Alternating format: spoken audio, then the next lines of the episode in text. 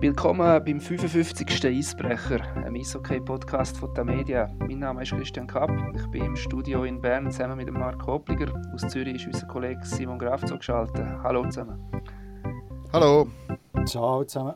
Wir nehmen das am Dienstag, 12. September auf, also einen Tag bevor das erste National League-Spiel stattfindet. Wir schauen jetzt für auf die Saison 23-24 äh, und diskutieren diverse Themen und Fragen wir alle drei haben ja können wie Fragen in einem gemeinsamen Dokument einreichen. Ich habe die Liste da vor mir und werde eine nach der anderen da rauspicken.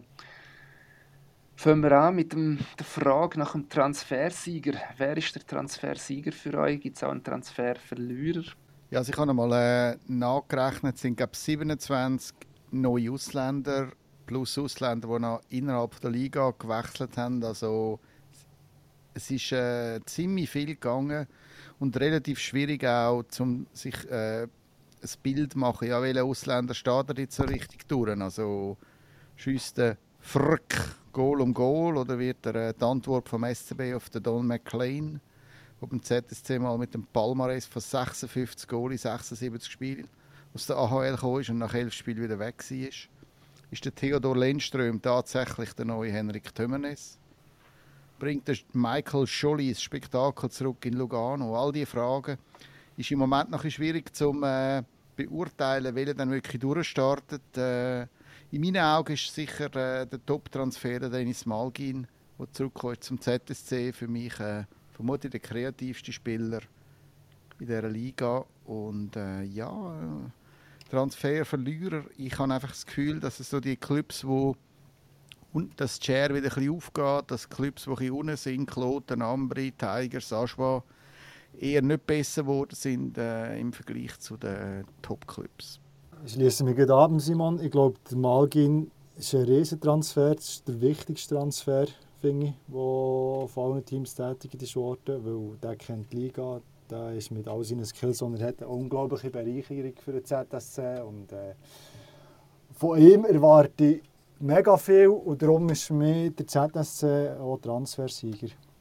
Zusammen noch mit dem Jesper Fröden, wo ich finde, das könnte auch noch einer sein, der Spuren kann hinterlassen kann in der, in der National League. Und bezüglich Transferverlierer sehe ich es auch ähnlich wie der Simon. Ich würde es aber auch auf einen Club abmünzen. Für mich ist Kloten der Transferverlierer, weil ich glaube, dass nicht der Abgang von Rotzaleinen zu Lugano sehr weh wird tun. Ich habe es mir äh, einerseits ein bisschen einfacher gemacht. Ich habe, ich habe keine Antwort auf beide Fragen. ich habe mir auch ein bisschen philosophisch aber überlegt, was ist ein Transfersieger? Kann überhaupt ein Club, der nicht zu den absoluten Top-Teams gehört, überhaupt ein Transfersieger sein? Oder ist es einfach, ja, wie ihr jetzt auch gesagt habt, Top-Teams holen Top-Spieler, also sind sie automatisch auch Transfersieger und die etwas ärmeren Clubs können sich ja die Kaliberleute ja eh nicht leisten, also sind sie dann automatisch auch Transferverlierer. Aber ich, ich gehe ein bisschen mit Simon einig, ja, es sind viele neue Ausländer da, es ist schwierig, die einzuschätzen. Und es ist auch ein bisschen bezeichnend, dass wir praktisch nur von den Ausländern jetzt schon reden. Ja, das ist wahrscheinlich ein Erfolg von diesen Erhöhung auf 6. Wir haben ja an der Scorerliste letztes Jahr gesehen, aber der Lino Marcini ist der einzige in der Schweiz geborene Spieler, der in der Top 20 äh, Scorerliste war. Also, es dreht sich jetzt schon kaum für wir eigentlich nur noch um die Imports. Meine, was schon auch ein äh, Faktor ist, man hat wirklich jetzt bei den Schweizer Spielern, also bei den absoluten Topspielern, hat es eigentlich äh, keinen Transfer gegeben. Oder? Also, wenn man schaut, so einen Hoffmann-Transfer, einen Genoni-Transfer oder nur mal einen, sagen wir, einen Motte zu einem anderen Club oder ein, äh, ja, einfach so die die guten Schweizer Spieler, die sind alle dort geblieben, wo sie, wo sie sind. Es hat eigentlich sehr wenig Verschiebungen gegeben. Vielleicht hängt das auch damit zusammen, dass man wirklich jetzt so die Lücken oder die Sachen, wo man äh, findet, hat man noch nicht, dass man das äh, probiert zu flicken mit einem neuen Ausländer. Ja, und viele, die wirklich gute, gute Schweizer Spieler haben ja bei ihren Clubs so sehr langfristige Verträge unterschrieben. Also ich glaube, das ist auch noch ein Grund, oder? dass nicht so Betrieb war auf dem Transfermarkt. Ja, und sechs Ausländer äh, merkst du immer mehr, das erlaubt zum, äh, für den Sportchef ganz anders zu denken. Also es kommen ja immer mehr Rollenspieler, finde ich zu Recht auch. Also zum Beispiel ein, äh, Patrick Nemeth bei Bern oder auch der Grant beim ZSC sind jetzt vielleicht nicht die typischen ähm, reinen Skilled Offensive äh, Imports. Ja, bei sechs Ausländern äh, leistest du es eher mal, auch so Typspieler zu holen. Und halt, früher hättest du gesagt, eine Lizenz zu verschwenden, aber ich finde überhaupt nicht, dass damit eine Lizenz verschwendet ist, wenn das wirklich dein Hauptfokus äh, auf die Kaderbildung ist und du so einen Spieler brauchst. Ich habe gestern mit dem Derek Grant geredet beim Medientag vom ZSC und er hat also betont, ja, er hätte in der NHL eine defensive Rolle aber er hätte vorher also schon äh, sicher eigentlich einer gewesen, der Goal geschossen hat. Und äh, ich glaube, er sieht sich nicht als reiner Rollenspieler. Ja, Colton Sevier-Effekt kannst du sagen, SCB letztes Jahr, wo NHL nie kaum hat je dürfen äh, offensive Rolle spielen, aber einer der meisten gesetzten Boxballspieler war von der ganzen Liga. Und bei Bern hat er dürfen ein bisschen mehr zwei Weg spielen und hat, ja, hat eigentlich alle positiv überrascht. Sehe ich durchaus Parallelen bei ihm, ja, genau. Das sind vielleicht sogar die neuen, soll ich sagen, Top-Ausländer, die, wo man äh, nicht nur rein offensiv kann brauchen kann, sondern die alles wirklich können und äh, ja, wo dann, wo, wo dann auch äh, Goal schiessen, aber auch gegen hinten arbeiten. Äh, das ist eigentlich so die eierlegende Wohlmilchsau, die vermutlich jeder Club sucht. Ja, wir haben ja kaum Schweizer, sollte man ehrlicherweise sagen. Physisch starke, bei, vom ganzen Eisfeld starke Spieler. Also zählen wir mal fünf auf.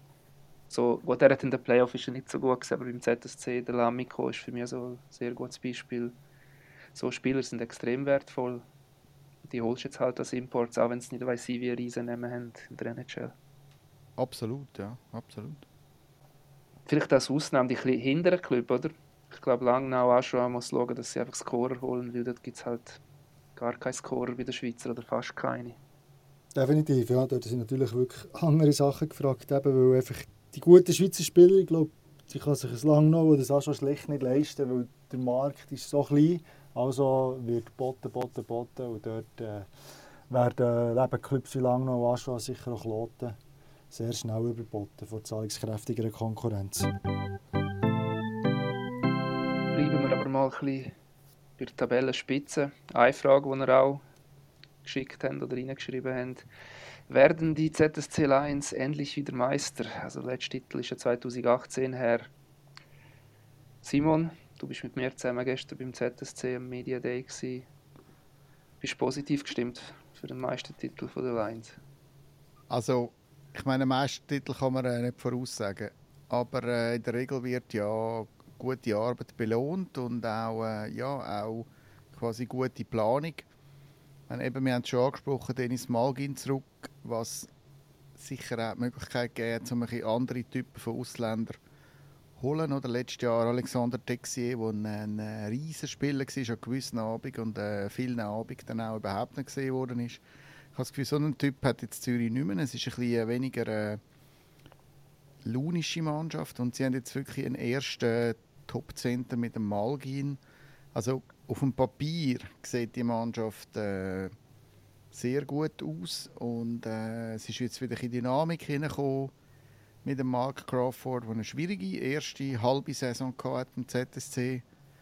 Er hat jetzt äh, junge Spieler genommen. Jetzt haben sie, äh, der Vinzenz Rohrer ist gekommen, äh, aus Nordamerika. Der Ustin Koff macht jetzt seine zweite Saison. Also ich habe das Gefühl, er, er probiert schon den Konkurrenzkampf anzuheizen und äh, also ich, ich habe das Gefühl, dass jetzt wieder eine positive Dynamik entsteht. Ich muss sagen, letzte Saison hat es eigentlich keinen Spass gemacht, dieser Mannschaft zuzuschauen. Es ist alles so festgefahren gewesen, die ersten paar Monate.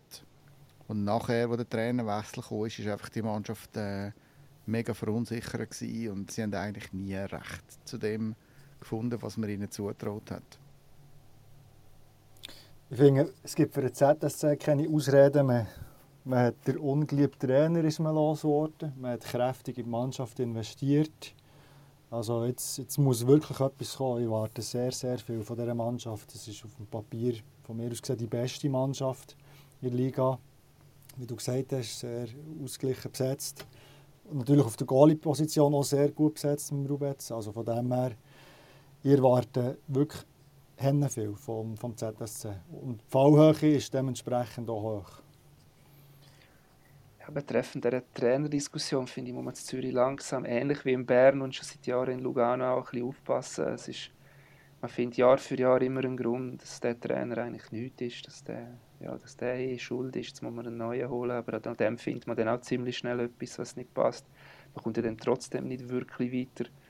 Also ja, von dem her steht Zürich schon unter Druck. Jetzt mit dem Mark Crawford muss es jetzt klicken in seiner ersten richtigen Saison seit der Rückkehr, muss man ehrlicherweise auch sagen. Für mich zählt das letzte Jahr nur so, so, so lala. Es ist noch nicht wirklich der Crawford-Effekt da gewesen. Ja, ich glaube auch, dass es schwierig war für ihn. Äh, spricht ja für ihn, dass er sich das zutraut hat, die Mannschaft zu übernehmen mit der Saison. Er Hat vermutlich nicht gewusst, wie schlecht der Zustand ist von dem Team und äh, es ist ja dann auch erschwerend dazu dass der erste Center, Lukas Wallmark, der dann äh, plötzlich kein schwedischer Coach mehr war, gar keine Lust mehr gehabt, zum richtig Hockey zu spielen. Das hat es dann natürlich nicht einfacher gemacht äh, für den Crawford. Aber äh, ja, eben, Titel vorhersehen ist, ähm, äh, ja, schwierig. Ich muss sagen, ich habe mich sehr gefreut, äh, dass Genf letzte Saison belohnt worden ist für die wirklich gute Arbeit und auch für die gute Qualifikation äh, sie haben zwischendurch mal einen kurzen Einbruch gehabt, dann sind sie im Playoff. Und die erste, äh, erste Runde schwierig gegen Lugano und, und, und ich finde, sie haben wirklich fantastisches Hockey gespielt und äh, ich meine, Genf ist natürlich auch gut besetzt, oder? Genf ist äh, über vier Linien sehr stark gewesen und ähm, also Genf muss man sicher wieder äh, damit rechnen. Der EV Zug bin ich sicher, dass der wieder äh, vorne mitspielt. Das sind eigentlich für mich so die drei Top-Favoriten. Ja, ich bin extrem gespannt bei Genf, eben, wie sich der Abgang von Tömenes wird auswirken weil er ist ja schon ein sehr wichtiger Spieler in diesem Team, in diesem immer noch erstklassig besetzten Team. Es hat ja schon wenige Wechsel gegeben. Aber dort bin ich gespannt, was, äh, eben, ob der Lenzström die, die Rolle kann einnehmen kann. Was vielleicht vergessen wird, man redet immer noch vom Tömenes, aber äh, Sami Vatanen ist wahrscheinlich auf einem ähnlichen Niveau. Und das ist ja auch ihr einzig langzeitverletzte Spieler letzte Saison gewesen, was eigentlich unfassbar ist, dass du jeden Stammspieler, abgesehen von einem mehr oder weniger die ganze Saison durchgespielt hat, nur mal kurz gefällt hat. Das ist irgendwie auch das, was mich ein bisschen skeptisch macht jetzt bei Servet. Das ist wahrscheinlich nötig, ja, dass du so durchmarschierst, dass du einfach kaum Verletzte hast. Alle Spieler, die wo, wo wichtig sind, immer an Bord sind. Kann so etwas zwei Saisons hintereinander passieren oder ähm, kriegst jetzt quasi alles zurück, was letztes Jahr dort vielleicht auch ein bisschen Glück hast. Und dann, wenn es bei einer eher älteren Mannschaft anfängt mit den Verletzungen, könnte es schon sein, dass dann auch äh, ein ziemlicher äh, Leistungseinbruch kommt. Für mich ist eigentlich eher Zug. Ich finde Zug und Genf auf dem Papier eigentlich nicht, nicht gross hinter Zürich, wenn überhaupt. Zug hat jetzt keine Champions League-Belastung mehr. Sie werden kaum noch mal so Pech haben mit dem Ersatzgoalie wie letztes Jahr, dass Leonardo Genoni einfach alles hat müssen spielen das Team ist immer noch gut. Sie haben wahrscheinlich im Konzept von Struktur her das beste Team der Liga. Für mich stimmt dort praktisch alles. Vielleicht Breite im Sturm ist jetzt nicht ausprägt, aber sonst. Ich, ich würde jetzt im Moment Zug 0,1 Punkt vor Zürich sehen. ja, und vielleicht ist der Hunger auch wieder ein, ein anderer, oder? Also, mein Chapeau, dass sie den Titel verteidigt haben, das ist. Äh ja, das ist äh, nicht vielen gelungen. Und dass dann im dritten Jahr nicht auch nochmal Meister werden, äh, ist eigentlich sehr verständlich. Äh, Marco, jetzt haben wir gar nicht über Biel geredet. Äh, müsstest du da jetzt nicht äh, intervenieren? Ja, jein. Ich sehe Biel, bei Biel sehe ich die Fallhöhe sehr, sehr hoch, muss ich sagen. Wobei, man könnte jetzt äh, zurückschauen, was ich vor einem Jahr gesagt habe. Dann habe ich, glaube ich, das Gleiche gesagt. Aber ähm, wir sagen es seit 15 Jahren, das ist jetzt für das Biel ja. über dem Zenit Genau, aber man muss jetzt sagen, es gibt schon ein paar Faktoren, wo, wo vielleicht nicht unbedingt für eine gute Saison für Biel sprechen. Eben, da ist einerseits der Trainerwechsel. Ich meine, Biel hat den Trainer gewechselt nach der erfolgreichsten Saison seit, äh, ja, seit dem letzten Meistertitel 1983, nach und einer Riesensaison. Ja. Und um Kent Trunken, genau. Ähm, Antti Törmänen, der ja bekanntlich leider wieder an Krebs erkrankt ist und darum hat müssen hören. Jetzt ist der Petri Matika reingekommen. Sicher ein sehr guter Trainer, aber das ist ein Team, das sehr verbunden war mit dem Coach mit Törmänen. Darum bin ich gespannt, wie das gehen. Das ist das eine. Das andere ist die Belastung Champions League, die nicht zu unterschätzen ist. Äh, und der dritte Punkt, den wir eben in den letzten 15 Jahren fast schon immer besprochen haben, ist halt äh, das Alter. Ich meine, viele Leistungsträger kommen ins Alter. Können sie noch mal so performen? Wie ist es mit Verletzungen, eben bei Mehrfachbelastung? Und genau, noch ein weiterer Punkt. Es laufen, glaube ich, 16 Verträge aus. Haben wir auch schon besprochen an dieser Stelle. Das kann natürlich Unruhe Garderobe bringen, selbst bei so einem gefestigten Team, wie es äh, beim EHC Biel der Fall ist. Kann auch beleben, oder? Also es spielt eigentlich, spielen das Paar spielen um die Fortsetzung von ihrer Karriere. Definitiv, ja, definitiv. Also es kann so oder so sein. Aber eben, einfach das Gefühl, letztes Jahr, du hast vorhin die Verletzten erwähnt, oder? Bei Bio war es halt auch so, gewesen, dass sie wenig Verletzungen hatten, gerade bei den, bei den Topspielern. Und das, das ist einfach das A und O. Also, mhm. das war ein grosser Grund, gewesen, warum das Bio so weit ist gekommen. Du kannst dafür ein bisschen vielleicht auch selber sorgen, mit ein bisschen ausgleichender Eiszeiten. Aber ja, ist natürlich keine Garantie. Das Nein. hat ja der Antitermen ja auf jeden Fall gemacht. Das hat er auf jeden Fall gemacht, ja. Bleiben wir beim ZSC.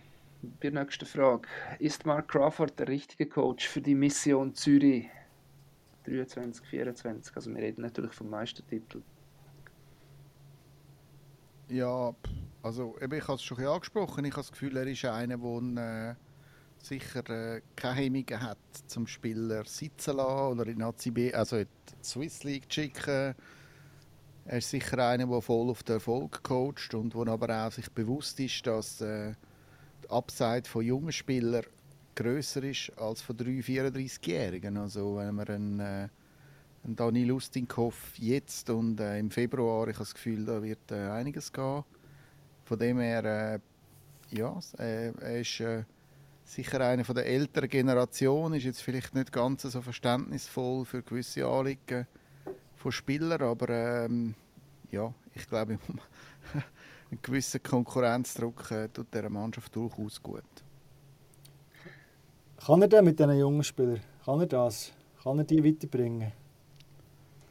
Inwiefern? Also ja, er, er lässt sie spielen. Er ist äh, ähm, er bewirtschaftet sie. ZSC hat ja mit dem Fabio Schwarz jetzt den Elite-Junioren-Coach ins Coaching-Team genommen. Also äh, nebst Rob Cookson, einem ewigen Assistent von äh, Crawford. Äh, also mit diesen Jungen wird schon geschafft und sie haben jetzt natürlich sehr gute Bedingungen in dieser neuen Halle. Äh, und äh, also ich glaube jetzt nicht, dass sie zu ihm kommen können und äh, ihren Liebeskummer äh, ihm erzählen, aber äh, vielleicht haben sie auch jemand anderes, was das können, äh, austauschen können. Oder? Weil man hat schon das Gefühl gehabt, letzte Saison, ähm, gerade unter dem Grönborg, ich meine, Zürich hat so viele gute junge Spieler und es war schon krass gewesen, wie wenig die zum Einsatz kommen. Für, für eine Organ Organisation, die sich Nachwuchsförderung auf die Fahne geschrieben hat, ist das eigentlich das absolute No-Go, finde. Darum bin ich sehr gespannt, ähm, wie das jetzt wird aussehen wird. Und an dem habe ich das Gefühl, wird der Crawford auch gemessen, nebst dem Erfolg natürlich. Absolut, aber ich glaube auch, dass er das gerne macht. Also er hat Freude an, an jungen Spielern und er hat, äh, ja, ist auch bereit, äh, die reinzurühren. Und vielleicht letzte Saison fast ein bisschen zu viel sogar. Äh, es ist jetzt nicht von allen äh, wirklich etwas zurückgekommen, aber äh, ja, es ist auch ein Investment, wenn man eine ganze Saison hat, dann sieht man dann, wie sich die entwickeln. Ich finde einfach so und so finde ich eine gewisse Dynamik in dieser Mannschaft und äh, ich glaube, für die kann er durchaus sorgen. Ich sage jetzt im Moment und in der Theorie, wenn man die Frage stellt, ist er der richtige Coach, sage ich eh noch nein. Es kommt dann aber noch sauber am Schluss. Es gibt ja außerhalb vom Planet ZSC tatsächlich auch Leute, die finden, der Z hat unter dem Grönborg besser Saison gespielt, strukturierter. Hat mir kürzlich übrigens ein Nationalspieler von einem anderen Team gesagt, er fände Z seit dem Crossing eigentlich mehr Pöck tief schiessen und gut sein. Ist jetzt natürlich auch ein bisschen überspitzt. Aber ich bin sicher, der Mark Crawford kriegt die Diskussion auch mit. Er ist oldschool und weiß ich was, ich Trainer von vorgestern. Ich glaube, er hat den Ehrgeiz. Er wird alles dran setzen, was es dem ganzen Pack von modernen Trainern oder was auch immer zeigen kann, dass er genau eben keinen Kompromiss eingehen wird für den Erfolg. Pack, hast du gesagt? Ja.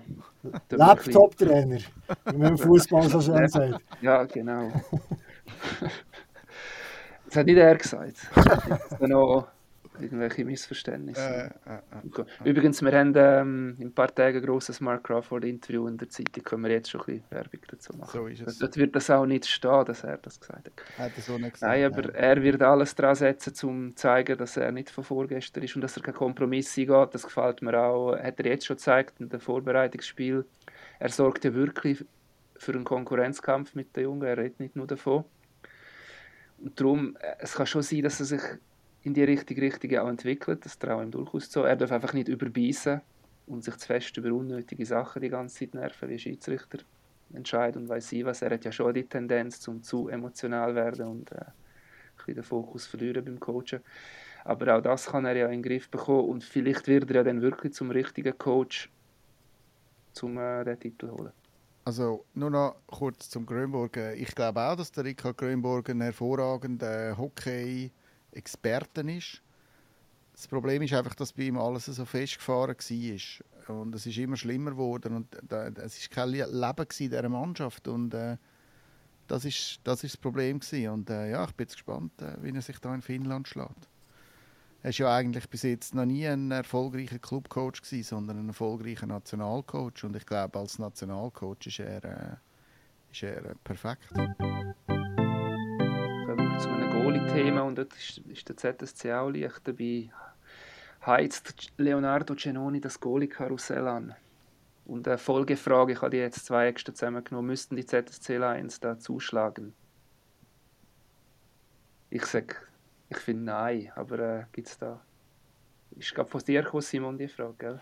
Ja, also äh, sein Vertrag läuft ja aus. Er ist äh, jetzt 36. Ist sicher immer noch ein hervorragender Goalie, äh, was er auch vor allem in wichtigen Spielen, oder äh, jetzt vielleicht nicht mehr gerade über 52 äh, Spiele. Äh, aber ähm, ja, ich meine, es ist ja eigentlich immer so ein der unerfüllte Traum vom ZSC, dass der Leo wieder zurückkommt einmal und das war dann nicht möglich, gewesen, weil der Lukas Flüeler der, der, der Goalie war beim Z. Und ähm, ich weiß aber nicht, ob man ihn jetzt müsste mit 37 zurückholen oder die Frage ist, für was für eine Rolle. Also ich bin ziemlich sicher, dass, äh, dass Sven Leuenberger äh, sehr früh alles daran setzen wird, Simon Rubitz äh, zu verlängern. Und von dem her, äh, ja, ich meine, ein, Goalie-Tandem Rubetz, Genoni wäre sicher äh, reizvoll, aber ich weiß jetzt nicht, ob das äh, das ist, was sich der Leo wünscht. Ich glaube, wenn er weiterspielt, und da bin ich ziemlich sicher, dass er das macht, äh, sieht er sich glaube schon als Nummer eins. Ja, es ist jetzt halt auch, die Umstände haben sich komplett geändert, oder? Durch das mit dem ganzen ähm, Krieg in der Ukraine und, und KL, wo viele Spieler eben nicht mehr dorthin gehen hast jetzt als Schweizer Club natürlich die Möglichkeit, Top-Goalinnen zu holen, wie das so viel gemacht haben, wenn man, wenn man schaut, wie viele ausländische Goalinnen äh, in der National League spielen. Und dann wird natürlich äh, ein überragender Goalie, Schweizer Goalie, wie der, wie der Giannoni, auch nicht mehr so gejagt. Ich glaube, der Markt ist, ist nicht mehr so, so gross, wie er auch schon war. Aber es ist natürlich schon ein Vorteil, wenn du sechs Feldspieler-Imports einsetzen kannst. Das darf man schon nicht unterschätzen, oder? Mhm. Ja, gut, aber ich meine, man hat jetzt auch beim SCB gesehen, man leistet sich jetzt nicht mehr den Luxus, äh, auf einen Schweizer Goalie zu setzen, oder? Selbst wenn es ein äh, guter Goalie ist. irgendwie so, ja, so zwischen gut und äh, ausgezeichnet ist, noch so, ist dann schon ein Unterschied, wo, wo kann Meisterschaften entscheiden Wobei man ja auch sagen muss, Robert Meyer, der Schweizer Goalie, hat äh, sehr zum Titel, zum Titel äh, und er hat nur etwa die Hälfte von der Quali gespielt. Also das, wenn du zwei einfach, sagen wir in Anführungszeichen, nur gute Schweizer Goalie hast, verhebt das für mich völlig. Mhm. Also das ist auch der Modell mit Ashley Mansen ist für mich, also da brauchst du keinen Ausländer, weil du kannst dann auch, wer immer dann auch Nummer eins ist, du kannst den entlasten, das kommen beide zum Einsatz. Und dann bist du vielleicht sogar im Vorteil, als wenn jetzt ein Rubetz müsstest einsetzen, wo sagen wir 48 oder 52 Matches in der Quali gespielt hat und vielleicht sogar noch Champions League gespielt hat. Also das Jahr nicht, aber in einem normalen Jahr mhm. verlierst du vielleicht auch den Vorteil von deinem top-ausländischen Goalie. Nummer 3 in Davos ist übrigens äh, das Gottenkind von meiner Frau. Okay. Willst du seinen Namen noch nennen? Wenn ja, ich will jetzt nicht zu viel Druck machen. Ja, als Schweizer Goalie musst du jetzt mittlerweile fast schon zufrieden geben, wenn du ein Luxus Nummer 2 bist. Du bist für mich auch Biel am besten bestückt bei den Goalies. Wir haben glaube in unserer Saisonprognose Sonntagszeitung haben wir nur Biel sechs mögliche Pöcks gegeben bei den Goalie. Weil sie haben einen der besten Goalie sowieso mit dem Setteri. Und mit dem Joran van Pottelbergen natürlich ein Top-Ersatzgoalie. Das hat Zürich zum Beispiel nicht, wo ja der Ersatzgoalie jetzt ja noch ausfällt bis Ende, äh, Ende Jahr. Gab. Korrigiere mich, wenn ich falsch liege. Äh, ja, gut, eben, sie haben jetzt einfach einen anderen jungen Schweizer, also jung, einen, einen anderen Schweizer Ersatzgoalie. Ja. ja. Also das Paket ist sicher in äh, Biel am besten. Gut, Bern hat auch ein gutes Paket. Ähm, Servet hat eigentlich auch ein gutes Paket. Also ja, ich glaube, es hilft sicher, wenn man die Lasten ein verteilen kann. So, genug von Zürich geredet, oder? Ähm, Vielleicht kommt man bei den Trainer noch mal drauf zu Zürich. Ja, definitiv. Aber jetzt gehen wir mal ein, bisschen, ein paar Kilometer gehen wir auf Zürich West. Jetzt kommt meine Lieblingsfrage, die kommt gerade von dir, Marco. Wer ist der wahre Bauernclub im Land? Ja, genau. Der, äh, der SCB hat ja die Frage selber lanciert. an seiner Vorsaison-Medienkonferenz, wo der Marc Lütti, der jetzt wieder zurück ist, als CEO, gesagt hat, wir sind Arbeiter- und Bauernclub und er glaube ich noch eingewendet hat und KMU-Club und ja so in meinem inneren Ohr habe ich so die alte DDR-Hymne gehört laufen vom Arbeiter- und Bauernstaat. Ja. Auferstanden aus Ruinen übrigens, glaube ich, ist dort noch ein Ziel, würde auch passen zum Essen. Ja. Ja, aber, sind sie nicht auferstanden. Nein, sie sind noch nicht auferstanden, aber das möchten sie ja gerne. Ja, äh, ja nein, ist natürlich ein bisschen kalauert, aber ich musste ein bisschen schmunzeln, als der äh, Marc das gesagt hat, weil wer etwa schon ist, ein Hockey-Derby schauen zwischen Bern und den SCL Tigers, der weiß ja, was die SCB-Fans seit schon Jahrzehnten Alben singen, wenn Langnau kommt. Ein Bauernbübli meine ich nicht. Und, äh, also sind wir im Berner Hockey jetzt schon so weit, dass man darüber streitet, wer der grösser Bauer ist? Wer der grösser Bauer ist, ja. Wir lassen die Bieler mal außen vor, die sehen sich offenbar nicht aus Bauernclub. Aber äh, ja, nein, also es ist, äh, es ist witzig, oder? Aber ähm, ich glaube, es ist ein Versuch, den SCB ein bisschen oben runterzubringen. Vielleicht auch in Russenwahrnehmung, so ein bisschen bodenständiger zu machen, Hemdsammlungen zu machen. Ähm, die Frage ist, ist das wirklich der SCB? Also, dass es zweifellos äh, in den Fankreisen auch viele äh, Leute wird geben mit einem landwirtschaftlichen Hintergrund, schließe ich nicht aus. Aber so von Darstellung her, für mich ist der SCB etwas anderes und nicht so eben der hemdsärmelige Bauernclub, um es jetzt ein bisschen salopp zu sagen. Gut, ich mache mich jetzt mal zum Anwalt von Mark Lüthi. Ich glaube, er meint dass er äh, mehr das simple Hockey will sehen, auch von den letzten Titeln.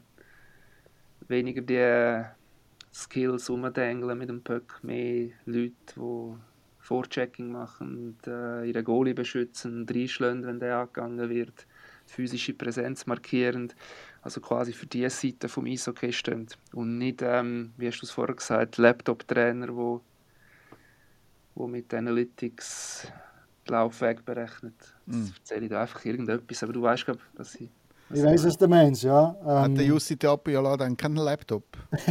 Tut er das alles im Block hinschreiben, oder wie? Der weiß dann alles auswendig. Ja, ist sicher äh, das Bemühen, den SCB wieder ein bisschen näher zu den Leuten zu bringen, oder? Ich meine, selbst der SCB, wo ja äh, fast ein Selbstläufer ist und äh, seit äh, weiß nicht wie viele Jahren, seit 20 Jahren am meisten Zuschauer hat in Europa, was äh, hervorragend ist und äh, grossartig für Schweizer Hockey hat ein bisschen Einbußen gehabt, oder? In den letzten, in den letzten Jahren hat es ein bisschen schwerer gehabt im Publikum und äh, ob jetzt das genau das Label ist, wo die Leute wieder äh, noch mehr wieder ins Stadion lockt, weiß ich nicht. Ich habe das Gefühl, ab und zu mal ein Sieg wäre wäre nicht schlecht. Äh, und äh, für mich ist eigentlich der wahre Bauernclub Ambri. Immer wenn ich die, äh, die Leventina gehe und die Bergwipfel anschaue und die Sonne geht runter und dann nachher am Match, wenn Ambri äh, gönnt, hört man noch die La Montanara, die Hymne der Bergler. Das ist eigentlich für mich der wahre Bauernclub. Also müssen beide Berner hinten anstehen. Also Zürich ist vermutlich nicht der Bauernklub. Wahrscheinlich nicht. Ja, eben, Vergleich jetzt Top-Schweizer, die ja meistens den Club repräsentieren. Also ich glaube, Sven Andrighetto, Dennis Malgin, ähm, die eignen sich jetzt nicht unbedingt für, den Bauern, für das pure Image. Aber beim SCB sind ja seit Jahren eigentlich mehr die, die Krampfer, die, die Herzspielenden. Simon Moser, äh, Tristan Scherwe. Ich unterstelle jetzt nicht, ich habe keine Ahnung, wie sie zu dem Thema stehen, dass sie jetzt Bauern sind in dem Sinn, aber sie stehen ja mehr für die hemdsärmelige Arbeit, für, für Einsatz. Ich glaube, es geht um das. Nein, also wie der Simon richtig gesagt hat, natürlich ist es auch, dass der SCB gewinnt, dass er einen guten Saisonstart wird haben, dass so ein eine positive Dynamik hineinkommt. Und ich, ich, sehe das schon, was der Marc Lüthi sagt, oder? dass er das hart arbeiten, das Präsenz markieren, das ist das SCB-Spiel, das der Club über ja, Jahrzehnte ausgemacht hat. Die Frage ist mehr, lässt Jussi Tappola auch solo spielen? Kommen die Qualitäten, die sie immer noch in diesem Team haben, in dem, wo er möchte spielen, auch so zum Tragen? Lässt er den Tristan Scherwe in den ersten fünf Minuten den Gegenspieler angumpen? Ich weiß es nicht. Also, er hat bei Tappara schon sehr ein nüchternes Hockeyspiel an. Das heisst nicht, dass er das beim SCB genau gleich macht, weil so sehr mich Tapara schon sehr beeindruckt hat in der Champions League. So zu spielen heisst ja auch, du musst eingespielt sein, da müssen wirklich alle Rädchen funktionieren. Es war eine unglaublich solidarische Mannschaft in der Defensive, so diszipliniert. Das tust jetzt nicht einfach Hand auflegen und dann klappt das auch bei jedem anderen Team. Und ich glaube, darum bittet er ja auch um Geduld. Der Jussi Tapola, er werde da nicht für Wunder sorgen von Anfang an. Es ist lustig, wenn in Bern um Geduld bittest. Aber ich sehe seinen Punkt. Also der Trainer wird jetzt sicher nicht der Erste sein, der wird, äh, hinterfragt werden, oder? Habe ich das Gefühl, in, in Bern, äh, das haben wir jetzt durch. Ja, du machst dich ja lächerlich jetzt, wenn du zu Bern kommst, ja das auch nicht. Genau, und äh, der schon einen gewissen Leistungsausweis hat er logischerweise. Ähm, aber ja, meine, die Vorbereitung war jetzt nicht das Träumchen vom SCB, oder? Und gegen Basel haben sie gewonnen. Ja. Und alles andere verloren. Äh, das letzte 0-5 gegen Zürich. Von dem her, äh, ja, also jetzt, äh, ja, haben schon noch ein bisschen, haben schon noch einen Weg zum gehen. Ja, ja es mit der Verletzungsseuche, die sie letztes Jahr hatten, das scheint sich ja schon ein bisschen fortzusetzen. Während wir reden, hat der SCB gerade einen neuen Spieler ja verpflichtet, äh, Jona Luto, der Vergangenheit bei Tappara und dem Jussi Tappola hat. Tampara, Tampere, Tappola, das ist noch schwierig. ähm, das Golden Siever verpasst ja wahrscheinlich den Saisonstart. Corbin Knight neu vermeintliche Nummer 1a oder 1b-Center hat sich im ersten Testspiel im ersten Drittel verletzt. Das ist wirklich das ist Wahnsinn. Ja, von dem her, ja, es, es sieht nicht nach einem richtig heißen Start vom SCB aus. Wenn ich mir da so die Statistiken anschaue vom Jona Luoto, äh, was interessant ist, äh, im, im Playoff 2022 hat er äh, in 14 Spielen 17 Punkte gemacht und 8 Goal. Ist er ziemlich aufgeblüht. Äh, vielleicht erhofft er sich, dass, äh, ja, dass er ein, äh, einer ist, der dann im Playoff so richtig, äh, so richtig performt. Aber zuerst einmal muss der SCB dort äh, so weit kommen. Ja, ja Luto ist ja so ein physisch, ähm, physisch starker Flügelspieler. Äh, eigentlich mehr zwei, wäre nicht unbedingt der Scorer. Aber offenbar hat er es im Playoff mal auch schon mal können zeigen, dass er das auch anders kann. Ja. Ich habe ein den Verdacht, das wird nicht der letzte Ausländer sein, der der SCB dieser Saison verpflichtet. Schon? Ja, ich weiß auch nicht, wenn es nicht so läuft. Ich meine, wo, kann man ansetzen? Oder vielleicht, äh, ja, dort hat man schon nochmal eine Möglichkeit, um noch ein bisschen Fantasie reinzubringen. Ja, aber vielleicht läuft es eben. vielleicht läuft es eben wieder ein. Das könnte ich mir eben schon vorstellen. Ich, ich traue wirklich dem Tapola zu, dass er äh, die Mannschaft kann stabilisieren kann also, nicht, äh, man muss sich nicht Illusionen machen. Der SCB wird nicht den ZSC angreifen im Kampf um eine Quali-Sieg oder Servet, weil die beiden Mannschaften schon noch deutlich das bessere Kader haben. Aber ich kann mir schon vorstellen, dass der SCB den Sprung in die Top 6 und äh, mit dem eben die direkte Playoff-Quali mhm. schafft. Mhm. Sie müssen sich halt wieder auf einen neuen Trainer, ein neues System einstellen. Das ist vielleicht etwas, was zu Bern auch unterschätzt wird. Er ist der siebte Trainer seit 2020 vielleicht in der Fantasy-Liga funktioniert das schon so. Da holst du vielleicht neue Spieler, setzt sie nach irgendeinem Rating von oben nach unten ein, holst vielleicht einen neuen Coach, der dann auch irgendwelche Statistik hat. Aber äh, im echten Hockey braucht halt so, so etwas Zeit. Letztes Jahr hat der SCB 13 Abgänge und 13 neue Spieler geholt, plus minus. Ich wüsste da mal mehr auswendig. Auf dem Papier müssen wir ehrlicherweise sagen, aber du, Marco, hast es ja auch gesagt, ich ja auch, macht es ja eigentlich Sinn, die Mannschaft, wie sie letztes Jahr aufgestellt war. Es ist dann überhaupt nicht so rausgekommen. Also Jussi Tapola hin oder her, es wird Geduld brauchen. Übrigens, wir haben Werbung gemacht für den Mark Crawford, das Interview vom Jussi Tapola haben wir schon ein grosses Interview. Also er, er ist alles andere als der schweigsame Finn, den man vielleicht auch hätte können hören Nächste Frage. Wir bleiben ein bisschen bei Bern, aber es geht um einen, der weg ist aus Bern. Christy Domenico. Nach einem Jahr vorzeitiger Abgang auf eigenen Wunsch zurück zu Fribourg. Ist er der Heilsbringer für Fribourg-Gottero oder zieht er Gottero in den Abgrund? Mhm. Wer hat die Frage geschrieben? Äh, ich. ähm, äh, ja, also eben, wir haben das letzte Mal schon darüber geredet, was ich wirklich wahnsinnig gefunden habe, ist, wo bevor Gottero das Pre-Playoff gespielt hat gegen Lugano. Stimmt das? Nein, nein. Ähm, Pre bevor sie Pre-Playoff gespielt haben, äh, haben sie ja schon quasi ihn als neuen Heilsbringer angekündigt und ähm, ja, also es, es wird riesige Hoffnung in ihn gesetzt und äh, ich kann mir schon vorstellen, dass er besser funktioniert als in Bern. Ich kann mir auch vorstellen, dass der Christian Dübe ein guter Trainer ist für ihn, weil der Christian Dübe ist ja selber ein spezieller Spieler gewesen, einer, der nachher mehr Freiheiten gebraucht hat, äh, um, um zu performen und es dann aber auch gemacht hat. Und ähm, ja, ich, ich, ich, glaube, ich glaube, dass er die Mannschaft schon wieder ein bisschen wird, äh, befeuern jetzt in dieser, in dieser Saison. Ja, ich bin nicht Ihrer Meinung. Also es kommt darauf an, auf die Umstände. Oder? Man muss ganz gut schauen. Dann in der Saison vor dem Wechsel zum SCB hat er bei Freiburg bis auf nachher äh, Playoff gegen ZSC, glaube ich, hat er sich im Griff gehabt er hat, äh, ist selten aufgefallen mit, mit, mit Kabis. Er, er, hat, er hat gut performt. Aber warum? Weil es Freiburg dann sehr gut ist gelaufen in dieser Saison. Man hat nie Schwierigkeiten gehabt, man war immer oben dabei. Gewesen. Es hat kaum Rückschläge. Und dann, in solchen Situationen, ist der Christi Domenico, glaube selbst für seine Verhältnisse relativ einfach zu führen. Beim SCB letztes Jahr war ziemlich schnell mal Unruhe drin. Gewesen. Er hat das Gefühl, er müsse die ganze Welt retten. Und äh, ja, wir wissen nachher, wie es ist rausgekommen oder? Äh, es hat sich nachher zugespitzt in dem Viertelfinale gegen Biel, wo er irrlichternd wirklich auf Gegenspieler geschossen hat und nicht mehr kontrollierbar war.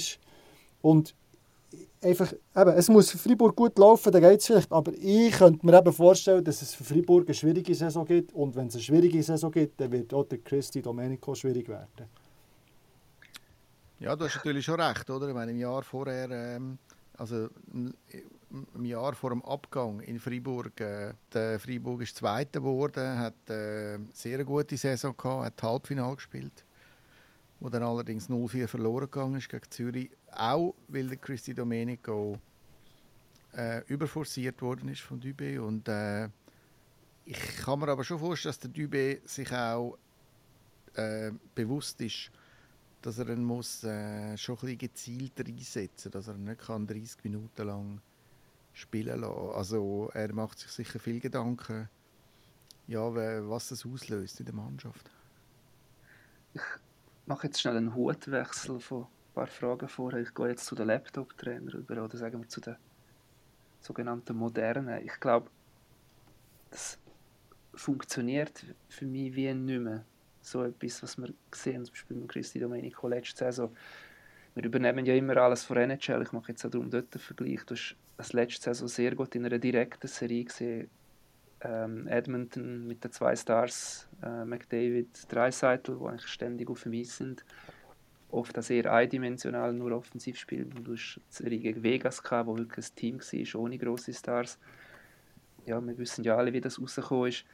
Und äh, ich sehe das einfach nicht mehr, dass du so kannst Erfolg haben Natürlich ist es teilweise spektakulär, auch für die Zuschauer. Du einer, der sein eigenes Spiel macht, auf dem ganzen Eis überall ist, auch natürlich in der Offensivzone für wunderbare Sachen sorgt. Aber wenn du vom grossen Bild redest, wenn du Playoff-Serien willst gewinnen wenn du in hitziger Atmosphäre Erfolg haben ich kann mir nicht vorstellen, dass so etwas in einer kompetitiven Liga wohlbemerkt noch funktionieren kann, außer du bist so überlegen, dass du eh machst, was du willst. Aber das haben wir ja in der National League ja, ja wirklich nicht. Also du, ich, ich kann mir das nicht vorstellen, dass du so einen Spieler äh, ja, noch in einer guten Mannschaft wirklich integrieren kannst und Erfolg kannst haben. Ja, aber er ist natürlich einer, der auch eine Mannschaft kann befeuern kann, der Dynamik hineinbringt, der vielleicht so auch die Mentalität, wir gegen den Rest der Welt und denen zeigen wir es und Emotionen und äh, ja, also ich, ich, ich bin gespannt, äh, was er auslösen kann in Freiburg. Emotionen sicher, da kein Zweifel. Als ob es bei denen in Freiburg je gemangelt hätte, Emotionen. Aber dort gibt es ja auch ein gutes Beispiel für mich aus Bern. Ich meine, es gibt ja wahrscheinlich keinen zweiten so Instinktspieler in der Schweiz wie ihn. Wenn bei Bern alle wechseln sind und er ist noch alleine vier Gegner vorchecken und weder die eigenen noch die Gegner haben genau gewusst, was ist da eigentlich los. Dann hat das spektakulär ausgesehen, das vielleicht sogar noch für Emotionen angesorgt, aber wirklich etwas braucht jetzt eigentlich in den seltensten Fällen nicht. Und er hat ja zum Beispiel mit dem Oskar Lindberg äh, einen Center gehabt, wo ja meistens mit ihm hat dürfen oder müssen spielen. Ich glaube, die häufigste Kopfbewegung von Oskar Lindberg war nicht nur defensiv schauen, wer ist, wo ist der Gegner, sondern wo ist auch Christy Domenico. Ich hätte darum auch sehr gerne Oskar Lindberg in einem normalen Setting diese Saison gesehen beim SCB. Ich bin überzeugt, er wäre besser gewesen. Für mich ist dann all diesen Kritiken viel zu schlecht weggekommen. Er hat einerseits Scorerpunkt sicher profitiert, neben Dido zu spielen, aber im Gesamteindruck, ich stelle mir das unglaublich schwer vor, wenn du der Center von so einem Flügel bist und gerade in der eigenen Zone der verantwortlich bist, dass es defensiv verhebt und du bist dann einer, der wirklich einfach nie weiß, was er macht. Darum Emotionen hin oder her. Ich glaube, zu Bern mit dem Bauernclub, mit dieser Mentalität wird das befreiende Wirkung haben. Dass er weg ist, okay. Ja. ja. ja. Ich glaube, es sind auch nicht alle Freude gehabt dann am Schluss. Also, du, du musst ihn ja, er ist ja dein Teamkollege, natürlich setzt du dich für dich. Es hat ja die Szene dort gegen Biel gegeben, wo er ja, der, ist der Löw der am Boden liegt? Ja, der Löw. Ja. Nachher kommt es ja logischerweise zu Grangel und allem und natürlich verteidigst ihn. Und dort hat es ja genau auch so eine Szene gegeben, es ist logischerweise der Lindberg natürlich auch gesehen, er kommt zu seiner Hilfe. Der Schlepfer von Biel greift ihn. Es kommt ja nicht zu einer Schlägerei, aber sie dann dann umzerren. Der Helm vom Lindberg geht ja ab und beide kriegen am Boden der Lindberg Kopf voran, ohne Helm, fast einen Schädelbruch. Einfach wegen so einer Aktion. Das sind dann für mich auch so, so kleine Nuancen. Es findest du doch nicht cool, es schießt dich doch an. Also, ja, sicher, ja. Aber wie gesagt, es ist, äh, in dieser Serie ist es auch nicht unbedingt für SCB gelaufen. Halt. Er hat das Gefühl, er muss die Welt retten und, und ja. dann passieren dann genau solche Sachen. Oder? Und er war irgendwann nicht mehr zu kontrollieren, gewesen, weil er wirklich gemacht hat, was er wollte. Und der, der macht er nur noch Schaden im eigenen Team. Und darum, also ich, ich beneide den Christian Dübe nicht, äh, auch wenn er schon mal bewiesen hat, dass es kann mit ihm, aber äh, es muss nur ein bisschen nicht für Freiburg laufen, was sehr gut möglich ist. Und der hat schon Gift und Gau in der Garderobe. Vielleicht ist der Walmarkt-Center in, in Freiburg für den Dido, oder? Das wäre noch möglich. Können wir mir vorstellen. Ja, Belarus vielleicht. Äh, ja, das sind ja vielleicht Spieler, die jetzt nicht, soll ich sagen, sich ein bisschen können, also wo, wo, wo vielleicht nicht so ein grosses Ego haben, dass sie Show sein müssen, oder? Also das könnte schon noch funktionieren. Ja, und eine extreme Spielintelligenz hat, damit du auf all das immer äh, spontan kannst reagieren. Das, das kann der Walmark bei, Walmark, in Zürich definitiv. Also selbst ist er, er ist ein unglaublich intelligenter Spieler. Ja. Und er ist ja wirklich ein ruhiger Typ, der Lukas Walmark. Der, vielleicht lässt er das mit sich machen, eine Saison lang, wer ja. weiß. Fast ein bisschen zu ruhig, ja. ja. Bleiben wir bei Emotionen. Der nächsten Frage kommt wieder das Wort vor. Kann Josh Holden seine Emotionen als Head Coach Rookie in Davos positiv einsetzen? Ich glaube ja. Also äh, ich bin mega gespannt auf den Josh Holden. Ich, ich, glaube, ich glaube, er wird ein äh, Top-Trainer. Ich glaube, er hat die Leidenschaft für den Sport und äh, macht sich viel Gedanken. Ist auch, ist auch ja, wenn er nicht äh, abseits vom Eis ist er ja ein ganz ein, äh, normaler, angenehmer Mensch, äh, wo man mit ihm kann schwätzen und äh, ich glaube, ich glaube, er wird, äh, ich glaube, er wird ein guter Trainer. Er hat jetzt eben den Tanies sicher viel können lernen. Sicher ein anderer Typ als der Dan Tanies. Die Frage ist natürlich ja, wie, wie findet er die Linien äh, zwischen äh, zu viele Emotionen und äh, sich sehr, zu sehr zurücknehmen. Ich glaube, er wird sehr sachlich äh, sein. Ich glaube dass er äh, wird äh, Flaschen oder Tafeln umrühren. Er ist sich sicher auch bewusst, dass äh, die Medien nur darauf warten, bis er zum ersten Mal austickt an den Banden und äh, ja, ich glaube, äh, ich, ich, ich, ich glaube, es ist, ist eine gute Wahl vom HCD. Ich bin, äh, bin sehr gespannt. Ich ja. Ähm, eben, wie du gesagt hast, er hat sicher einen, sehr guten Lehrmeisterkatzug. Er hat viel von ihm übernehmen. Äh, bin gespannt, was er von dem aus zu Davos kann bringen kann. Ähm, ja, es ist vielleicht die interessante, nein, es ist von mir aus gesehen die interessanteste Trainerwahl. Und darum äh, ja, bin ich wirklich extrem gespannt, wie es kommt. Ich habe mit ihm jetzt seit äh, Davos schon mehrmals länger äh, können unterhalten und auch zu Davos klein schauen, wie er so tickt. Ich, wage jetzt eine Prognose, die vielleicht komplett äh, daneben wird sein, aber ich habe auch das Gefühl, es geht in die Richtung, die Simon schon angetönt hat. Wir werden überhaupt keinen emotionalen Josh Holden an der Bande sehen. Im Gegenteil. Er ist was mir bei ihm wirklich äh, was mir gefällt, ist die, die unglaubliche Vorfreude, dass er jetzt die Rolle hat als Head Coach. Er, ist, äh, ja, er, er brennt richtig drauf, das merkst er, er will für die Spieler da sein, er will, er, ja, er will einfach ja, er will den Job endlich ausführen, den er jetzt äh, sich fünf Jahre lang in Zug darauf vorbereitet hat. Wir werden da aber recht viel EVC im Spiel vom HCD sehen, einfach mit ein paar eigenen Ideen aber die Grundidee nimmt er recht viel mit, was er unter dem Dantanges äh, gelernt hat. Also ich erwarte eher ein weniger, äh, was man lange jetzt als typisches HCD-Hockey gesehen hat. Ein bisschen mehr Puck-Kontrolle, wahrscheinlich vielleicht auch leicht defensiver, weniger spekulierend, ähm, weniger hin und her. Das ist noch spannend, wie das da wo ankommt wenn er Erfolg hat, kommt es natürlich auch, ist logisch, aber falls er nicht gerade Sieg holt, könnte das vielleicht zum Thema werden. Ich sehe bei ihm das Problem eher in der absolut nicht vorhandenen Breite beim HCD. Ich glaube, ihre Nummer 1 Mannschaft, wenn alle fit sind, ist für mich ein, gehört zu dem Spitzenteam, ist sehr schlau zusammengesetzt, das hat alles, was es braucht. Aber im Moment fehlen ihnen zum Beispiel die ersten drei Zentren alle verletzt. Ich weiß jetzt nicht aktuell, ob alle beim Saisonstart fehlen werden. Aber Enzo Corni, Dennis Rasmussen, äh, Brassel sind alle verletzt und du siehst gerade, ja, es rückt ja wirklich eigentlich nichts nach. Sie haben kaum überzählige Spieler, es sind sofort Junioren, die einspringen müssen, ohne Erfahrung in der höchsten Liga. Und ob es das mag eine Saison lang leiden, das bezweifle ich. Für mich hat darum Davos auch das Potenzial zu einer negativen Überraschung die Saison sein, wenn sie einfach die Ausfälle nicht können kompensieren können. Und der Josh Holden erstmals in seinem Leben gerade in der ersten Saison mit äh, vielen Negativen konfrontiert ist. Ja, also, aber ist ja klar, dass man, äh, wenn die ersten drei Center ausfallen, dass das ein Problem ist, oder? Das wäre für jedes Team ein Problem. Definitiv, ja. Ähm, aber ja, die Breite ist schon nicht ganz so vorhanden wie äh, möglicherweise in Zürich oder so. Aber man kann dann auch Spieler wieder auslehnen, oder? Also vielleicht spielt dann plötzlich der Jerome Bachhofner in Davos.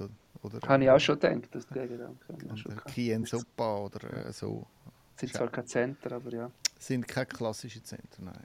André Sambühl im biblischen Alter von 40, er wird glaube in drei Tagen, drei, vier Tagen wird er 40, ist momentan Zentner. Der Nordström kann natürlich auch Center spielen und äh, der Nussbaumer auch. Der Nussbaumer ist auch momentan ja. Center, ja.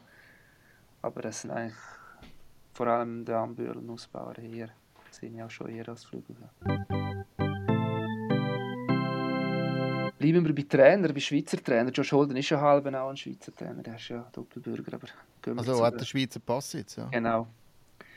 Aber gehen wir, ich weiß nicht, wie das jetzt bezeichnen richtig ist, nein.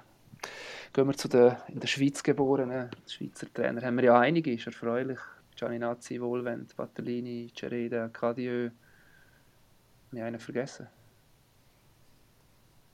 Äh, ich glaube nicht. Ist der Gadieu in der Schweiz geboren? Gute Frage. Ich habe es gesagt, ja. Vermutlich schon. Ja, ja ich meine, ja. ja. wer wird natürlich immer angesichts der Ausgangslage, das ist eine extrem unfaire Frage, zum Beispiel Wohlwend und KDÖ zu vergleichen, aber angesichts der Ausgangslage das meiste rausholen von denen. Was meinen wir? Also klar, eben, der Gadieu hat sein Meisterstück schon abgeliefert. Was er aus dem, klar, ist ein super Kader, aber was er rausgeholt hat aus Serret ist bemerkenswert. Ich glaube, er kann das wiederholen. Oder, oder, also, meistens sagen, es ist immer schwierig, aber ich glaube, er kann Serret wieder weit führen, weil er äh, die Mannschaft im Griff hat. Die anderen haben eine andere Ausgangslage. Wolven, Patelin, Cereda haben die drei Clubs, die wir äh, bei unserem Tipp hinter abgesetzt haben.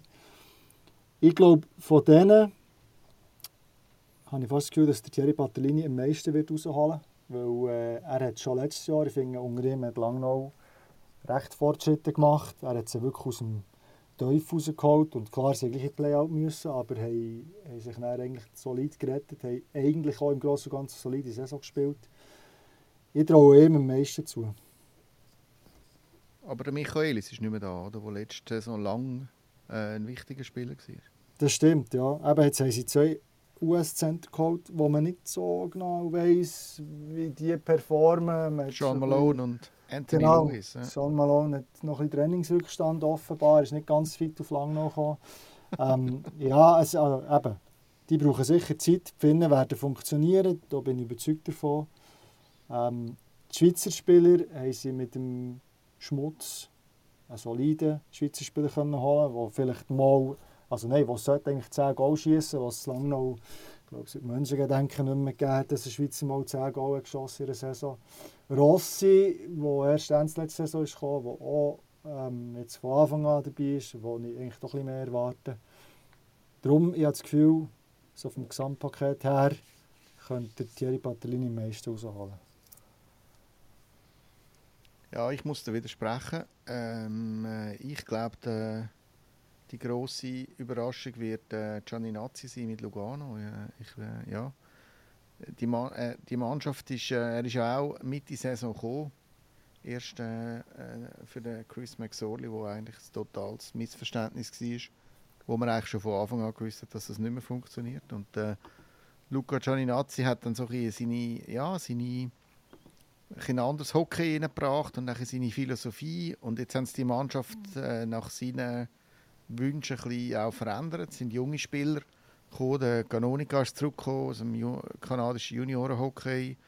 Gormier, ähm, dann äh, Verboon. Also sie haben sich ein bisschen verjüngt, die Mannschaft. Und ich glaube auch, dass er den Jungen ein bisschen eine Chance geben wird. Plus haben sie ein paar gute Ausländer geholt und ich könnte mir vorstellen, dass Lugano äh, ja, jetzt nach zwei doch eher bescheidenen Jahren wieder äh, vorne mitmischt. Ich gehe noch in eine ganz andere Richtung. Ich habe sie zwar auf Platz 14 tippt, wie wahrscheinlich auch alle anderen, aber ich habe gleich das Gefühl, etwas Positives bewirken könnte Christian Wohlwend bei Aschua, selbst wenn es der letzte Rang bleibt. Aber ähm, Aschua könnte noch mehr die Rolle einnehmen, vom Ärgerer von allen anderen Teams, vom extrem mühsamen Gegner, wenn man auswärts zu denen muss. Ich könnte mir vorstellen, dass der Gap noch kleiner wird, dass sie noch länger, vielleicht sogar um Platz 12 herum sind. Er so ein bisschen als Desperado passt für mich sehr gut zu Aschua. Er ist in Montreal geboren, auch wenn er jetzt nicht Französisch redet, aber ähm, er erfüllt quasi das Frankophone mit dem Geburtsort. Was er, das ist jetzt sehr gesucht natürlich, aber äh, es ist dort noch wichtig, du siehst es ja bei den Ausländern, ich glaube, das ist so wie, es gibt wahrscheinlich so eine versteckte Klausel, äh, Ausländer müssen Franco-Kanadier sein.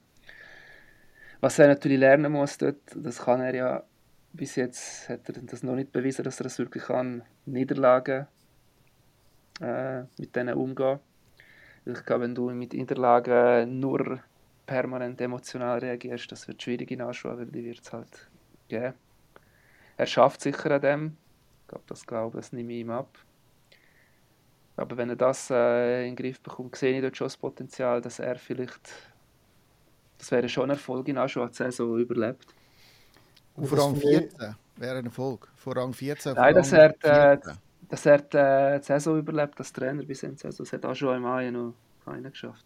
Und das ist für mich eben der springende Punkt, oder? dass er mit Niederlagen kann umgehen. Das kann er ja wirklich nicht. Also, er ist ehrgeizig, das spricht für ihn. Aber äh, wenn man das Kader von schon anschaut, das ist ja, nicht besser oder nicht viel besser als, äh, als letztes Jahr. Und äh, es wird viele Niederlagen geben, es wird viele Rückschläge geben. Aber das weiß er ja. Also, ja, er weiß es, aber kann er damit umgehen? Da wage, das wage ich wirklich zu bezweifeln. Und äh, eben, wie gesagt, du siehst, er ist in Montreal geboren, aber er redet nicht Französisch. Äh, vielleicht also ich weiß nicht, ob er... Oder, oder, oder, er kann vielleicht schon Französisch, aber, aber er, ja. er redet nicht, ja. Genau. So, ähm, so, voilà. Und äh, eben, Ascha, der bis jetzt zweimal den Trainer gewechselt hat, also ich sehe für ihn eher schwierige Zeiten auf ihn zukommen. Er muss einfach in Zürich gewinnen am Freitag, das könnte schon etwas in das Rolle bringen. Auf, in beide Richtungen. in beide Richtungen, ja, genau. Ja, ich habe das Gefühl, es gibt wirklich also für, ähm, nicht nur für den Volvo aus meiner Sicht und der Patterlinie eine schwierige Saison, sondern auch für den Luca Cereda, äh, wo ja mit Ambri den Spengler Cup-Sieg gefeiert hat und wo eigentlich ja, recht lang dran war letzte Saison. Aber irgendwie habe ich so das Gefühl, es ist eine schwierige Dynamik. Ich glaube, der Luca Cera hat sich auch überlegt, sogar, ob er äh, sein Amt niederlegen soll. Dann äh, macht jetzt weiter zusammen mit dem Paolo Duca, dem Sportchef. Aber äh, ja, in dieser neuen Halle sind auch die Erwartungen gestiegen. Und, äh, aber Ambri hat gleich nicht das Kader, um wirklich vorne mitzuspielen. Und er hat sehr viel über die Emotionen gemacht. Und ähm, ja, also ich glaube, es wird eine schwierige Saison für den Cereda. Er ist leicht am Umstellen vom Spiel, muss man sagen. Von ihrem sehr äh, kräfteraubenden. Ich glaube, ziemlich als letzte Langnau hat das ja noch lang gemacht, aber er macht es mit Batterien auch nicht mehr die Manndeckung hin. Kommt er jetzt ja auch ein bisschen weg. Das ist vielleicht ein Faktor, der helfen kann, weil das ist zwar, macht sie extrem schwierig zum Spielen. Ich glaube, Zürich sieht regelmäßig schlecht aus, wenn es gegen andere spielen, wahrscheinlich auch aus dem Grund.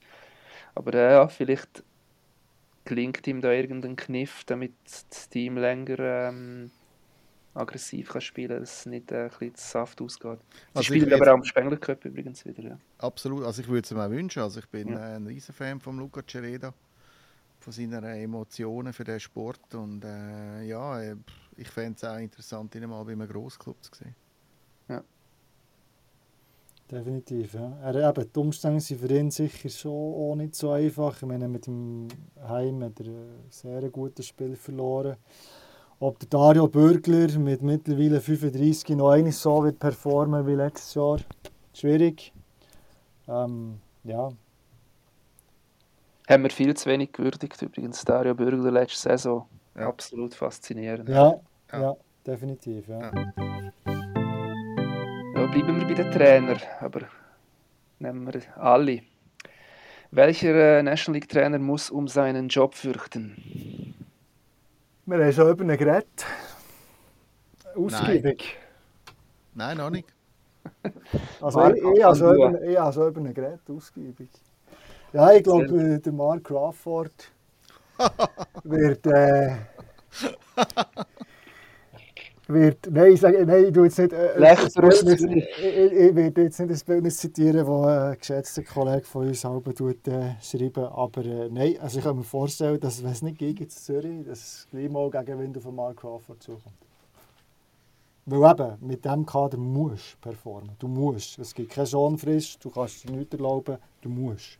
Er hat einen Vertrag für 24, 25, oder?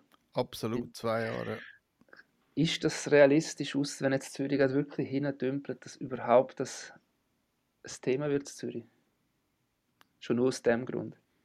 Nein, also es dunkelt mir klar, dass äh, der Trainer äh, sicher nicht äh, der Erste ist, der hinterfragt wird, genauso wie beim SCB. Also ich habe das Gefühl, die Clubs die müssen jetzt mal äh, diesen Trainern eine Chance geben, zum, zum Arbeiten. Also äh, ich bin überzeugt, dass der mal Crawford die Saison fertig machen wird. Für mich ist ein anderer, ähm, ja, nicht so ganz fest im Sattel, der Jeff Ward, äh, wo äh, ja, Lausanne eigentlich nicht wirklich etwas bewirkt hat. Und ähm, ich habe jetzt gar nicht über Lausanne geredet, aber die Mannschaft ist äh, Jahr für Jahr eigentlich von den Namen her gut besetzt. Jetzt haben sie den Dios, haben sie äh, Zug abgeluchst, der Roschit ist zurückgekehrt aus, äh, aus Nordamerika. Sie haben glaube schon wieder acht Ausländer, äh, wobei der Raffel glaube jetzt verletzt ist. Also, aber irgendwie, äh, ja, also Lausanne müsste eigentlich irgendwann einmal ein bisschen Gang kommen und ähm, Jeff Ford hat jetzt noch nicht bewiesen, dass er der richtige Mann ist und ich glaube, ich weiß nicht, wie groß Geduld ist äh, in, in Lausanne, aber irgendwann einmal wird man, wird man etwas sehen und ähm, ja, ich, also bei ihm, bei ihm sehe ich stark gefährdet, wenn Lausanne keinen guten Saisonstart hat. Aber sie haben jetzt eher die Ruhe, oder? Also sie haben ja gesagt, jetzt muss endlich einmal der Trainer darf trainieren, der Coach darf coachen, der Sportchef dort Sportchefen. Und nicht mehr, dass man von oben reinredet. Von dem her hat er ein eine andere Ausgangslage als noch letzte Saison, wo Lausanne ja doch ein bisschen Chaos-Club ja war. Hilft ja. ihm das nicht? Doch, aber äh, irgendwann man muss dann gleich äh, ein bisschen voll kommen. Ja. Schlafender Riese Lausanne, ja, sehr schwierig zu einschätzen. Mhm. Wobei ich das Gefühl habe, sie sind schwächer jetzt personell, als sie es gesehen in den letzten zwei, drei Jahren. Ich, äh, ich gebe Lausanne nicht so viel Kredit, ehrlich gesagt, wenn vielleicht das Umfeld jetzt ein bisschen ruhiger ist geworden. Ja, Jos ist ja ein, also sicher ein absoluter Top-Verteidiger, oder? Rochette bin ich auch recht gespannt, was der, was der in der Schweiz kann äh, bewirken. Also Namen haben sie schon in ihrem Team. Sekac ist für mich einer der Top-Ausländer, wenn er, äh, wenn er gerade äh, heiß ist. Abwehr haben sie eine gute, finde ich, zumindest auf dem Papier, Ausländer und Schweizer. Frick, stark, ja. Also für mich ist klar, also sehr fest im Sattel, äh, vermutlich am besten, also am, sagen, am sichersten, schon fast eine Jobgarantie haben für mich der Dan in Zug und äh, Stefan Hedlund in, äh, in Rappi. Ja. Ich komme auf den gleichen Namen nochmal zurück, obwohl ich ihn vorher rausgepickt habe, positiv. Aber rein historisch überlebt ja kein Aschua-Trainer eine Nationalsaison. Irgendwann kommt der Sportchef Julien Vauclair kurz vor dem Playout und übernimmt. Ich unterstelle ihm jetzt das nicht, dass das auch im Volvo so geplant ist. Aber wenn sie ja wirklich auf dem 14. Rang sind und er äh, Abstiegsangst wittert, wer weiß, dann können sie gleich Geschichte sich ein drittes Mal wiederholen. Ein Trainer, den wir sicher erwähnen müssen, weil äh, ähnliche Situation wie in Biel auf einen sehr beliebten, erfolgreichen Trainer wieder folgt, ist bei Kloten der Jerry Fleming. Jeff Tomlinson ist ja aus gesundheitlichen Gründen nicht mehr dort. Wie sehen ihr ihn, seine Situation in Kloten? Er hat ja eigentlich grosse Ziele, er kommuniziert äh, offensiv, er möchte den Erfolg von letztes Jahr wiederholen. Wie schwierig wird das aber für ihn in Kloten? Was haben Sie das Gefühl? Also ich, ich sehe eigentlich Claude jetzt nicht unbedingt als Transferverlierer, weil, äh, äh, wie, wie, das der Marco gesagt hat, ich meine, sie haben mit dem Oja Mackie haben sie einen guten Mann geholt, wo, wo wird harmonieren, habe ich das Gefühl, äh, äh, mit dem Altonen. Und ähm, Jerry Fleming ist eine spannende Figur. Du hast ja mal ein längeres Porträt geschrieben. Ist ja, früher hat er auch mal seine Füße eingesetzt als Spieler. Und das Trainer hoffentlich. ähm, äh, ja, ist, äh, soll sagen, ist schon viel, hat schon viel erlebt und äh, will etwas erreichen in Kloten. Ich, ähm, ich, ich bin eigentlich äh, sehr positiv. Also ich finde, es ist eine spannende Wahl von Kloten und er äh, ist ja auch einer, der so ein bisschen mit so Underdog-Teams äh, etwas kann erreichen kann. Von dem her, äh, wie, also ihm wird, ihm wird man sicher äh, die Chance geben, äh, in dieser Saison äh, etwas äh, mitspielen um die, um die Playoff-Ränge. Und äh, ich finde es auch cool, dass er dazu steht, dass man äh, sich vor, vorwärts orientieren Ich sehe es äh, anders. So wie du es beim Crawford vorher anders hast gesehen. Ähm, auch ein von den Umständen her, eben, es ist eigentlich heute Biel ein sehr beliebter Trainer, der hat müssen hören aus äußeren Umständen, nicht weil sie nicht Erfolg hatten. Kommt er aus neues Gesicht. Die Mannschaft, finde ich, ist ja, eine der schwächsten in der National League. Dann kommt dazu, dass letztes Jahr noch so ein bisschen die Euphorie vom Aufstieg, ähm, eben auch im Umfeld und so, die ist jetzt weg. Darum, ich kann mir vorstellen, dass es für ihn ein eine schwierige Saison könnte werden. Ist er Kandidat auch, der um den Job muss fürchten muss, Ich, ich weiß nicht, wie, wie, wie gelassen das Umfeld zu Kloten ist im Vergleich zu anderen Orten, aber äh, ja, könnte schon sein, ja. Gut, aber ist ja der Mann von Larry Mitchell, oder? Also, äh, ich glaube, er wird ihn sicher, äh, hat ihn ja quasi aus der DEL mitgenommen. Von dem her glaube ich schon, dass er, äh, ihm, äh, dass er ihm treu wird halten. Und was ich mir nicht vorstellen kann, das habe ich letztens irgendwo gelesen, es ist kein Problem, der Jerry Fleming zu entlassen, der Jeff Tomlinson, der ja als Berater beim Club ist, der sei ja dort, der könnte dann schon wieder einspringen, aber ich glaube, dass es wäre auch nicht schlau, wenn er das macht, weil er, es bleibt ja immer der letzte Eindruck und er könnte ja vieles kaputt machen, wenn er ähm, jetzt einspringt. Aber ich glaube, er selber, er schließt ja kategorisch aus, er will das nicht mehr. Es hat ja einen Grund, wieso er ja aufgehört hat. Er muss jetzt nicht ein paar, zwei, drei Monate später auf das zurückkommen und wieder coachen. Also Nein, das sehe ich ja nicht als Option. Wer wird die Überraschung? Irgendein Spieler, irgendein Team? Also äh, ich freue mich sehr auf den Vinzenz Rohrer, der junge Österreicher, der jetzt gerade 19 geworden ist äh, beim ZSC. Der Edgar Salis hat man schon vor zwei, drei Jahren schon vorgeschwärmt äh, von ihm. Äh, und jetzt ist er zwei Jahre in der nordamerikanischen Junior Liga gesehen. Jetzt einen Zweijahresvertrag bei Zürich unterschrieben, ist von Montreal draftet. Und es könnte so in der nächste Pius Sutter werden wo er zurückgekommen ist und dann nachher eine wichtige Rolle eingenommen hat beim ZSC. Je länger, desto mehr.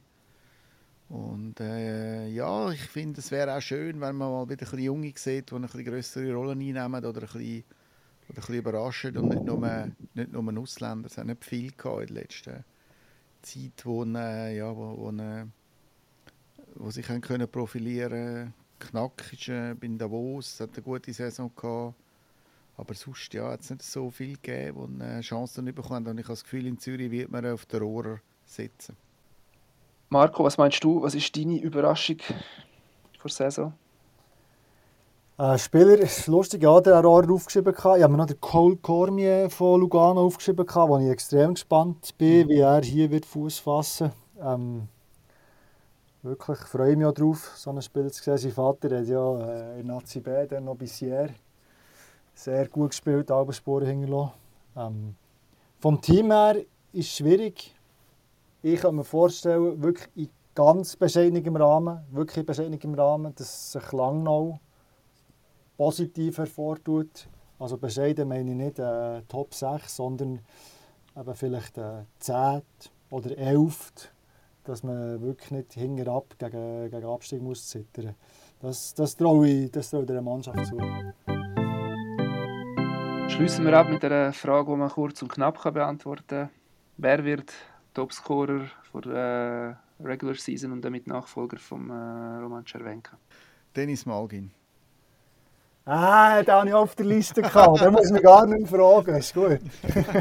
du hast den auch als Topscorer? Ja, ja, klar. Ja. Schweizer Topscorer, okay. Ja. Gut, dann ähm, sage ich jetzt Oldie but Goldie. Roman Cervenka straft uns eine weitere Saison lügen und wird Topscorer in der National League. Ja, ist äh, sicher äh, möglich, aber äh, jünger wird er auch nicht, oder? Oh, das haben wir ein Phrasenschwein. Sojano, er ist wie guter Wein, der immer besser oh, wird. Das kann auch sein, das kann auch sein. Guter ja. Bordeaux, guter Bordeaux. Guter Bordeaux, das war der 55. Eisbrecher äh, Eishockey-Podcast von der Media. Mein Name ist Christian Kapp. Ich habe hier in Bern mit dem Marc Hoppliger äh, und von Zürich zugeschaltet mit dem Simon Graf diskutiert. Danke fürs Mitmachen, euch beiden. Danke, darf ich noch etwas sagen? Äh, ich werde schon ein bisschen Werbung machen für den nächsten Podcast, wo wir einen äh, NHL-Starverteidiger äh, im Podcast haben, Jonas Siegenthaler. Ja, schließe ich mich an. Ich kann schon dürfen hören. Äh, es ist auch ein lustiger, lustiger Vergleich zum Zürcher Derby dann drin. Wer ist in Nordamerika der arrogante ZSC und wer ist der sympathische Außenseiter der EHC Kloten. Also das wird thematisiert. Danke an unseren Zuhörern. Hoffentlich sind ihr auch nächstes Mal dabei. Werbung haben wir auch schon gemacht für unsere Artikel auf Tagesanzeiger.ch oder Berner Zeitung.ch zum Beispiel. Finden ihr viele Artikel zu den Themen, die wir besprochen haben. Es kommen bis zum Freitag, wenn dann alle Teams auch in die Meisterschaft eingreifen, noch einige Artikel dazu. Macht's gut, bleibt gesund. Und, habe ich schon vor einem Jahr gesagt, nicht zu fest aufregen, es ist noch okay. Ein guter Saisonstart, Daniel. Guter Start. Ciao zusammen. Ciao zusammen. Ciao zusammen.